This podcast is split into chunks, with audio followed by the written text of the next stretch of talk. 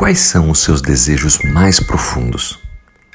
Da série Uma Vida com Propósitos, do pastor Rick Warren, a palavra de Deus nos diz no livro de Salmos, capítulo 37, versículo 4: Deleite-se no Senhor, e Ele atenderá aos desejos do seu coração. O que você tem desejado? Você tem desejado algo de forma persistente? Quando você começa a orar por um assunto, você vai descobrir que a sua oração ela vai evoluindo e se desenvolve à medida que você aprimora aquele seu pedido, aquilo que você realmente deseja. Todos nós temos desejos. E Deus permite que nós tenhamos os desejos. Não significa que todos os desejos sejam bons ou sejam maus mas a forma como nós vamos utilizar aquilo que nós estamos pedindo é que pode ser errada. Por exemplo, o fogo é muito bom numa lareira, num fogão, numa churrasqueira, mas o fogo no lugar errado pode colocar fogo numa casa inteira. Assim como a medicina, o remédio. Você tomar um remédio para uma dor de cabeça, está tudo bem, mas experimente tomar uma caixa de comprimidos. Certamente vai causar um grande problema. Existem desejos bons e desejos maus também em sua vida.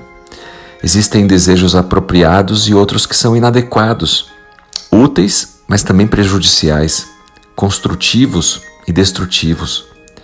Quando nós aprendemos a orar persistentemente por um desejo, nós vamos, com o passar do tempo nas orações, filtrando esse desejo e seguindo, na verdade, o que Deus deseja para nós, conseguimos então enxergar aquilo que é bom e agradável perante o Senhor.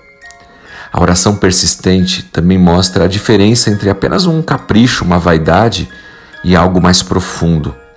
Deus não está interessado em cumprir todos os nossos caprichos, como aquela história que eu já contei do filho mimado. Deus, me dá isso.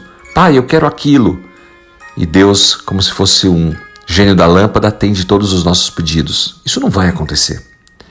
Mas à medida que nós continuamos orando persistentemente sobre um assunto, e esse assunto, esse tema, esse desejo está alinhado com a vontade de Deus para as nossas vidas, Deus então vai lapidando o nosso coração, vai refinando esse desejo para que possa então finalmente cumprir ele em nossas vidas, de acordo com a maturidade que nós vamos recebendo. Deus está interessado em cuidar de nós, de todos os nossos desejos, mas Deus quer que nós tenhamos Ele sempre em primeiro lugar.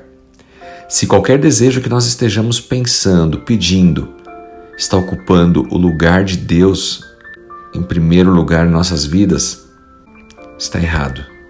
Deus não vai nos abençoar com algo que pode tirar Ele mesmo do centro das nossas vidas. A Bíblia nos diz Alegre-se no Senhor e Ele atenderá aos desejos do seu coração. Deleite-se, portanto, no Senhor, dê a Ele a sua atenção plena e seja persistente na sua oração. Filtre o que é capricho, o que é vaidade e orgulho. Aprenda a pensar como Jesus e seja sábio nos seus pedidos, mas ore com persistência. Deus está de braços abertos, de ouvidos abertos, esperando pelo seu povo e Ele quer nos abençoar com aquilo que é bênção, com aquilo que não vai nos afastar da Sua presença. Lembre-se disso. Toda vez que você for pedir algo, isso me afasta ou me aproxima da presença de Deus?